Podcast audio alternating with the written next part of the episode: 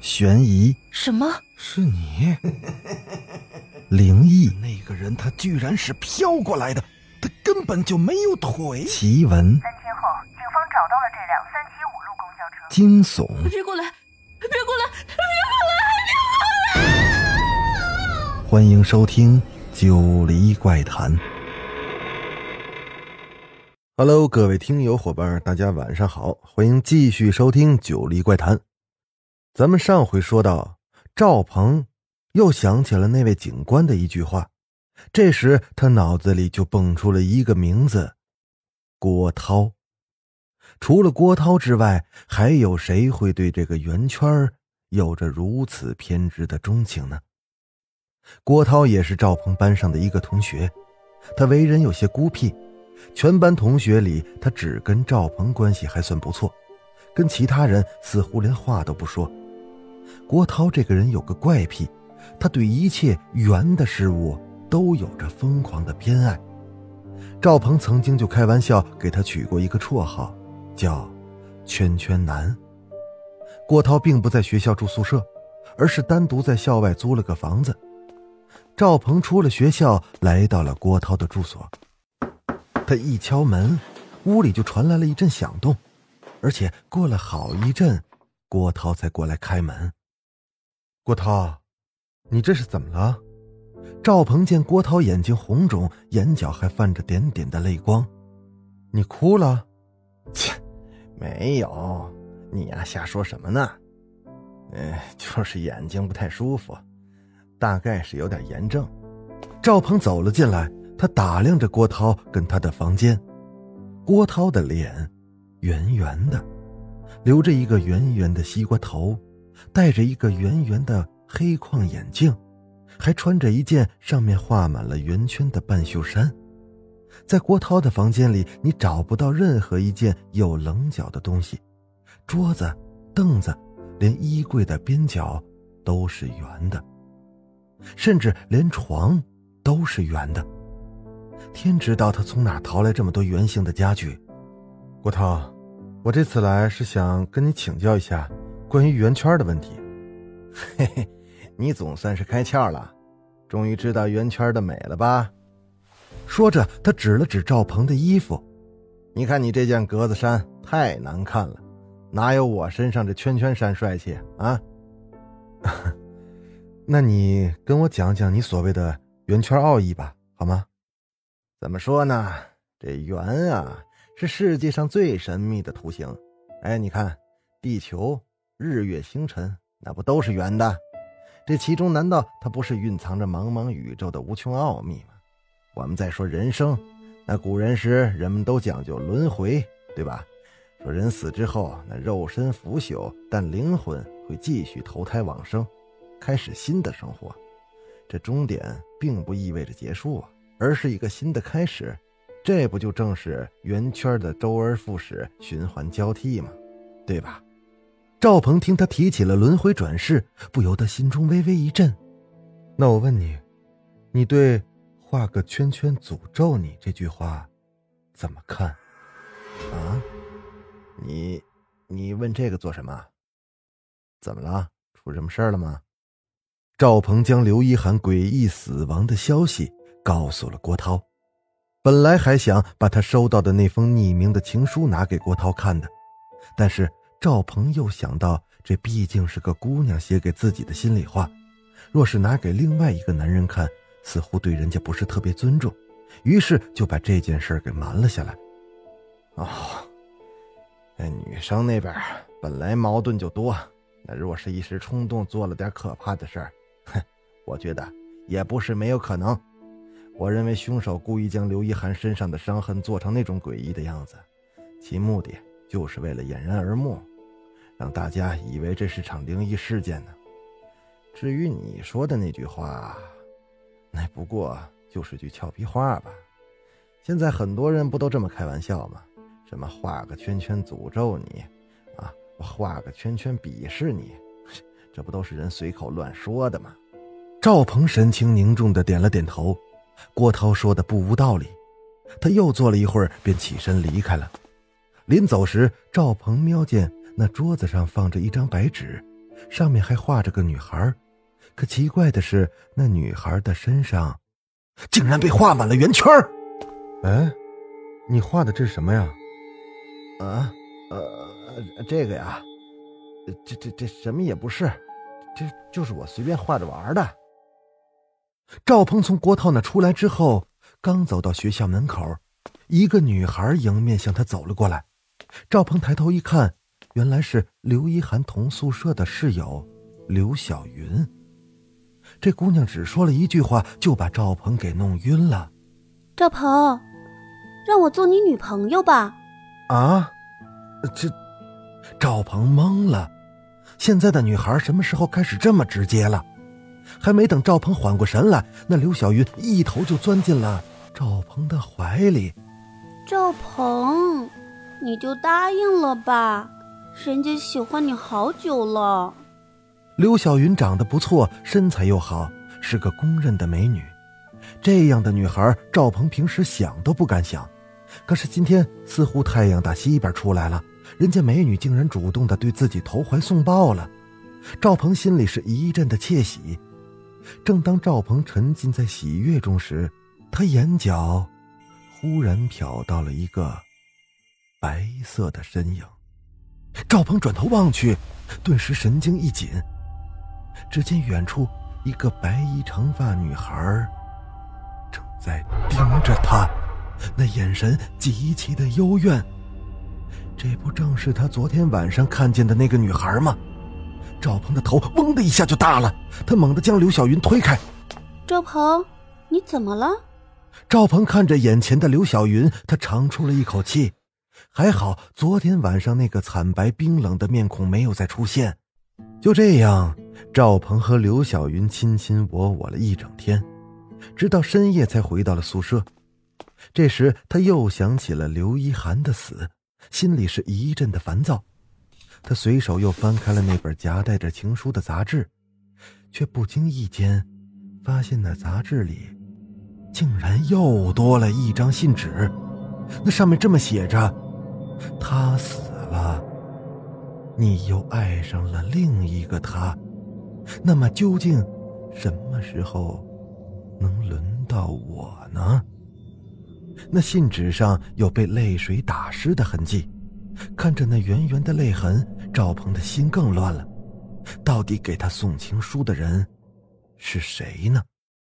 第二天的一早，赵鹏就从室友口中得知了一个令他震惊的消息。刘小云死了。室友说，昨天午夜时分，刘小云在学校门口的马路上出了车祸，当场死亡。赵鹏又是一惊，昨天晚上他明明把刘小云亲自送到了女生宿舍楼下，可他为什么又会跑到校外的大街上去呢？此时，一个女孩惊慌失措的跑进了赵鹏的宿舍，那脸上的表情非常的惊恐。赵鹏，赵鹏，救救我，救救我！陈静，你你这怎么了？死了，死了，他们都死了。是他回来了，一定是他回来了。什么呀？谁呀？你这说谁回来了？陈静惊恐的抱着双肩，不停的摇头。她不经意间瞄到了赵鹏放在桌上的那本杂志，竟然浑身的颤抖起来。他颤颤巍巍的指着那本杂志，就像是见到了什么十分可怕的东西。赵鹏，你也看这个杂志？不是，我不看，这是别人送给我的。我听说你们宿舍那几个女孩不都喜欢看这杂志吗？陈静畏畏缩缩的摇了摇脑袋。我们宿舍里的王美娜，她她最喜欢看这个了。王美娜，王美娜是谁？在赵鹏的记忆里，似乎从来都没听过这个名字。难道那封情书是王美娜写给自己的？赵鹏从杂志里翻出了那封情书，交给了陈静。哎，你认得王美娜的字迹吗？你看这封信是不是她写的？陈静伸出了颤抖的手，接过了那张信纸。啊是他，是他，是他，他回来了，他回来了！说完之后，陈静两眼一黑，直接就晕倒在地上了。在送陈静去医院的路上，赵鹏极力的搜索自己的记忆，但无论自己怎么努力，他都想不起来陈静口中的这个叫王美娜的女孩。她会是谁呢？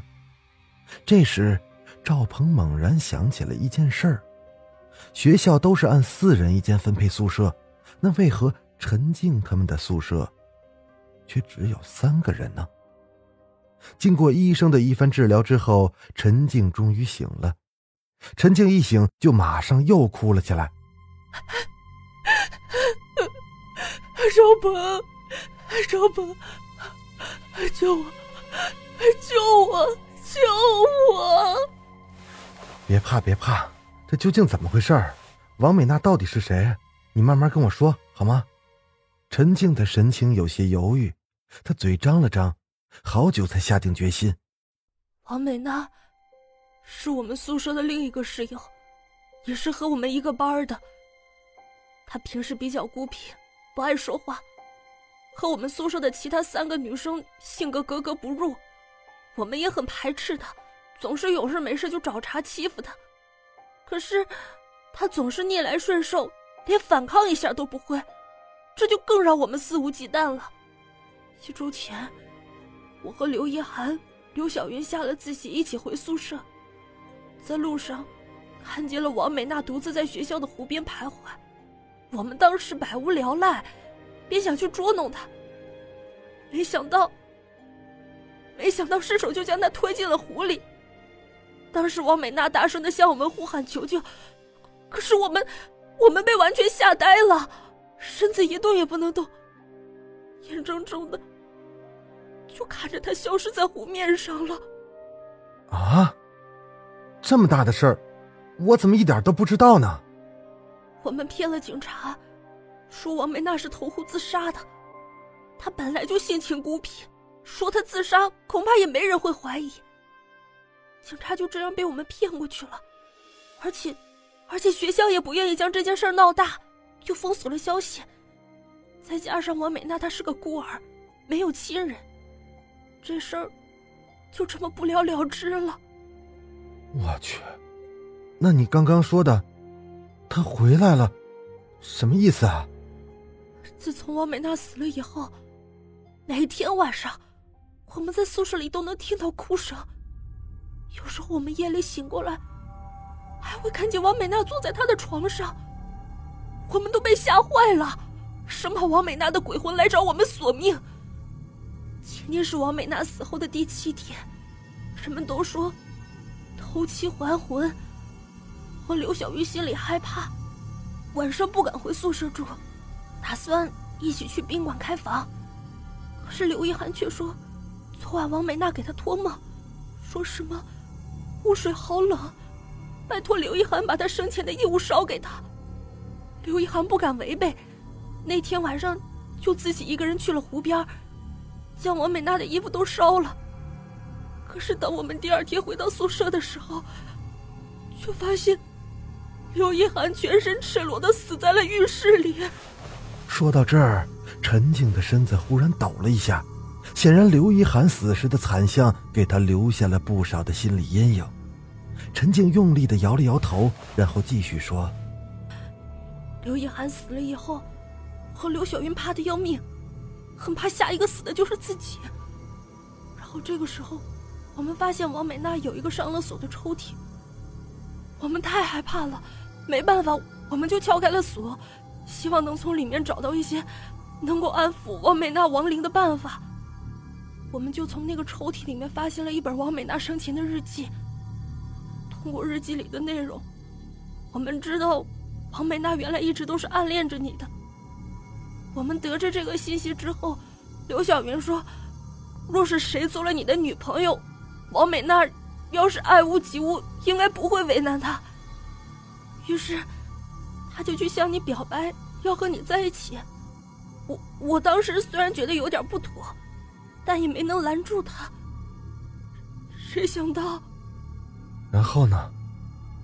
然后发生了什么？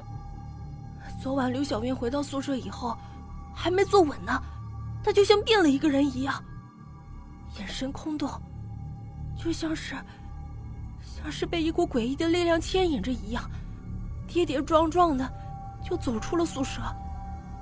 任由我在后面大声的呼喊，他一点反应都没有。放心不下，我就跟上去了，却发现他一路出了校门。直奔校门口的马路中央，然后这个时候，一辆飞驰的汽车驶了过来，我很大声的叫他躲开，但是他一动都不动，而且，而且嘴角竟然还浮现出了一丝诡异的微笑。现在，现在他们都死了，下一个，下一个就是我了，一定是我，赵鹏，赵鹏，只有你可以救我了。赵鹏听完陈静的诉说，倒吸了一口凉气，那后背脊梁骨是一阵发凉。这时，他眼角的余光似乎又瞟到了那个白色的身影。好了，故事啊，咱们今儿就先讲到这儿。欲知后事如何，咱们下集讲完它。我是主播九黎香柳。感谢您的收听，咱们下集再见。